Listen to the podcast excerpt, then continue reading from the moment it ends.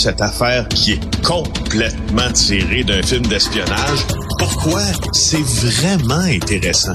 On peut pas dire l'inverse. Donc, la drogue, c'est donc. Un journaliste d'enquête, pas comme les autres. Félix Séguin. Hey Félix, juste pour le fun, je sais que tu es euh, papa de, de, de, de, petites filles. Ben là, ils sont plus grandes, mais euh, tu as vu la première page du Devoir où euh, une mère doit se battre pour que ses petites filles, sa petite fille de 5 ans puisse jouer au soccer avec des petits gars. C'est fou raide. Moi, écoute, surtout qu'on a tenté à, à, plusieurs reprises depuis leur tendre enfance à ne mettre aucune barrière de genre, barrière de de couleurs favorites, barrières de jeux favoris, barrières de mhm. métiers qui pouvaient être euh, consacrés ou enfin plus pratiqués par des hommes, des femmes. Alors, euh, moi, juste de, lire ça, ça m'a un peu, euh, c'est pas dire sans dire remué, mais ça ben m'a titillé. Voilà. Alors, euh, accuser l'agression sexuelle, pas assez grave pour être retiré des compétitions équestres. Ouais, ça, ça m'a remué pour ben vrai. Par exemple, euh, écoute, on est dans on est dans cette époque-là journalistique et de notre société où la loupe est mise sur les entraîneurs des milieux sportifs. On a eu Hockey Canada, on a eu ce qui s'est passé euh, au basketball, entre autres au patinage artistique aussi, dans les fédérations de gymnastique, quand aux États-Unis qu'au Canada. Et là, Marc Sandreski arrive, ma foi, avec une pas pire histoire du tout dans le Journal de Montréal. Il est notre bureau d'enquête. Il nous parle de Canada Équestre qui euh, a laissé un entraîneur d'équitation qui était suspendu à la suite d'allégations d'inconduite sexuelle, continuer à participer à ses activités, aux activités de la fédération, sans aucune surveillance. Écoute, quand j'ai lu ça, je me ça prend quoi? Ça prend quoi pour être un peu tu sais, quand tu es accusé d'agression sexuelle, tu peux pas être un peu banni. Là.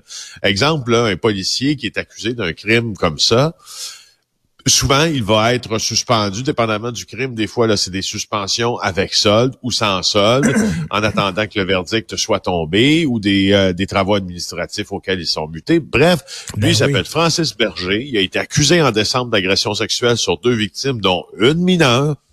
Euh, et euh, après ça, il a été euh, au mois de mai suspendu par la Fédération Canada Équestre, c'est elle qui gère les activités en la matière au pays.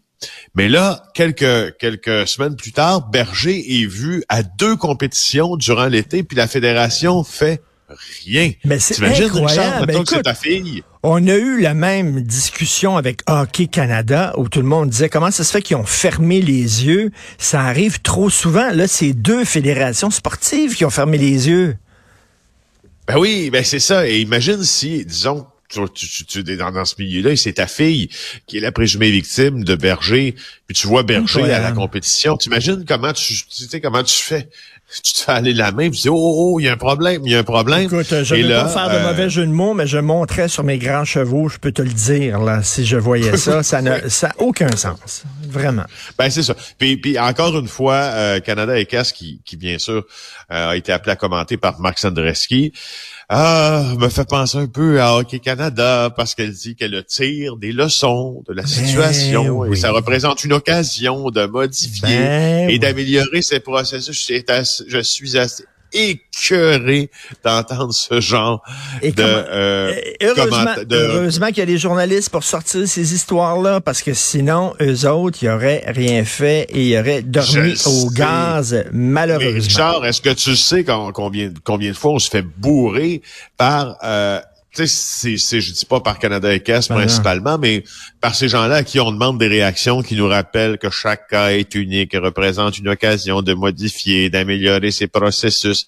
Honnêtement, à chaque fois que je lis ces phrases-là, là, là, je suis, ben ça, ça, ben me, ça, commence à me gâter. Ça, ça, me fait penser à Grande le, le, gars du CF Montréal, qui a présenté ses excuses à Pauline Marois. Mais si c'était pas des journalistes qui avaient sorti l'histoire, penses-tu que ce gars-là se serait excusé? Oui, pas tout. Pas en tout. Exact. Euh, allez, tu veux parler de la façon dont la justice a traité une criminelle enceinte? Ben oui, ben oui, ben oui, ben oui, c'est ça. Je voudrais parler, euh, puis je fais un lien. Euh, j'espère qu'il n'est pas boiteux ou mal à propos là, avec entre autres les opposantes aux mesures sanitaires, puis ceux qui d'ailleurs se sont retrouvés devant la, justice pour y avoir contrevenu, qui ont accès à notre société d'être liberticide, ben la justice d'être instrumentalisée bien sûr par le politique, aucune séparation du politique et de la justice, blablabla, blablabla. Écoute bien ce qui s'est passé avec la trafiquante de drogue, euh, ou la présumée trafiquante de drogue, disons, la Marjorie Briand. Euh, Marjorie Briand a été arrêtée en août dernier euh, dans le bout de Longueuil, démantèlement d'un réseau de crack et de cocaïne. C'est un réseau auquel elle prenait part, semble-t-il, euh, qui s'appelait la RON 132, donc rive sud de Montréal. On a trouvé des armes, trouvé beaucoup de l'argent, était responsable du centre de la cache aussi. Elle avait un rôle très clair dans cette organisation-là, selon les procureurs. Alors voilà qu'elle est euh, reconnue euh, donc coupable, puis qu'on va prononcer la sentence, puis on lui dit tu vas prendre le chemin euh, du pénitencier. Sauf que Marjorie Briand est enceinte. OK. Alors, ce que euh, la Cour a décidé, c'est que euh, on lui donne un petit répit, au fond. Alors, quand elle a été arrêtée, elle est enceinte de deux mois, puis le tribunal avait dit non, tu vas aller quand même, tu sais, en dedans. Mais là, à la moitié de sa grossesse, on l'a fait sortir de prison un peu quelques jours avant Noël, passer quelques jours à l'extérieur. On lui a fait un petit répit. On repousse les audiences pour la sentence maintenant pour qu'elle puisse donner naissance OK, à son bébé, profiter de la maternité un peu, et elle va retourner en prison après. Je peux-tu te le dire? Moi, ça me choque pas du tout, toi non plus, là, Félix. Non, non. Non, ça. me choque pas du tout. Je, je me sers. Non, non, non, non, ça me choque pas du tout. Notre système de justice, il est basé ben sur, entre autres, la réduction des méfaits, la réhabilitation, etc. Puis aussi, euh, essaie d'avoir une certaine humanité quand il le peut.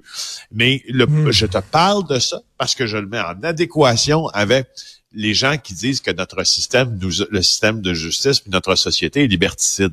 Tu sais, si tu vivais ailleurs qu'ici, dans un autre ben système, peut-être même juste au sud de la frontière, ben, Richard, tout à fait. où tu accoucherais en dedans, en, prison, à l'intérieur, en prison.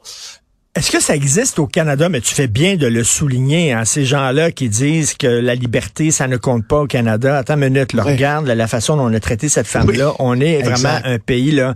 Tu veux, tu veux parler de euh, régime liberticide, promène-toi un peu à travers le monde. Est-ce que ça existe des femmes qui accouchent en prison au Canada? Ah oui, ça existe. Québec. certainement que ça existe, des femmes qui accouchent. En fait, il y en a qui accouchent dans un hôpital supervisé par la prison. Tu sais, une femme n'accouche pas dans sa cellule en hmm. prison, mais ça arrive qu'elles que, que, sont escortées comme des détenus, puis elles vont euh, parfois retourner en prison. L'enfant sera confié au service soit d'adoption, au service de protection de l'enfance des différentes régions pays. Euh, mais, mais, mais, mais mais aux États-Unis, entre autres, plus souvent qu'autrement. Ah ben, ben oui, c'est sûr. Il y a ça justement avant de avant de t'en parler là.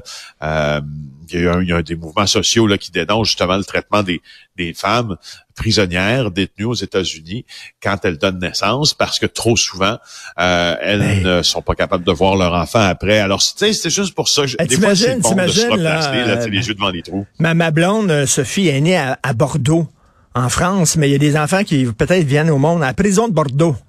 Pas la même affaire, tu sais. non. Tu sais, t'as 20 ans, puis euh, t'es venu au monde où? Moi, je suis venu au monde en prison. Écoute, c'est quand même assez spécial. Euh, justement, parlant de prison, 50 prisons demandées pour un arnaqueur qui a envoyé des profits en Côte d'Ivoire. A une minute. Oui. En deux minutes, Sogli Espoir euh, ben, je veux juste te dire que c'est quand même assez exemplaire ce que l'on demande, une lourde peine de prison pour cet homme-là qui a fraudé les victimes québécoises et qui envoyait les profits de la fraude à un réseau de Côte d'Ivoire. Oh là là, surprise, 800 000 euh, des 2,4 millions qui ont été soutirés à des victimes québécoises ont été envoyés là-bas. Alors c'est bien quand on peut, parce qu'on fait beaucoup on fait beaucoup à GIA d'émissions sur les fraudes, n'est-ce pas? Alors c'est pour ça que je ben voulais te dire aussi que quand certains sont condamnés, il faut pas le passer sous silence. On lui demande beaucoup, beaucoup d'années de prison dans son cas. Il semble qu'il y a beaucoup de, courriels de fraude et d'arnaques qui proviennent de Côte d'Ivoire. Il me semble que ça arrive souvent. Je sais pas, mais merci beaucoup, Félix Séguin. Demain, on va se reparler, bien sûr, de JE. Tu vas nous présenter ce qui s'est diffusé à JE. Demain soir, Félix Séguin du Bureau d'enquête de Québécois. Bonne journée, bye à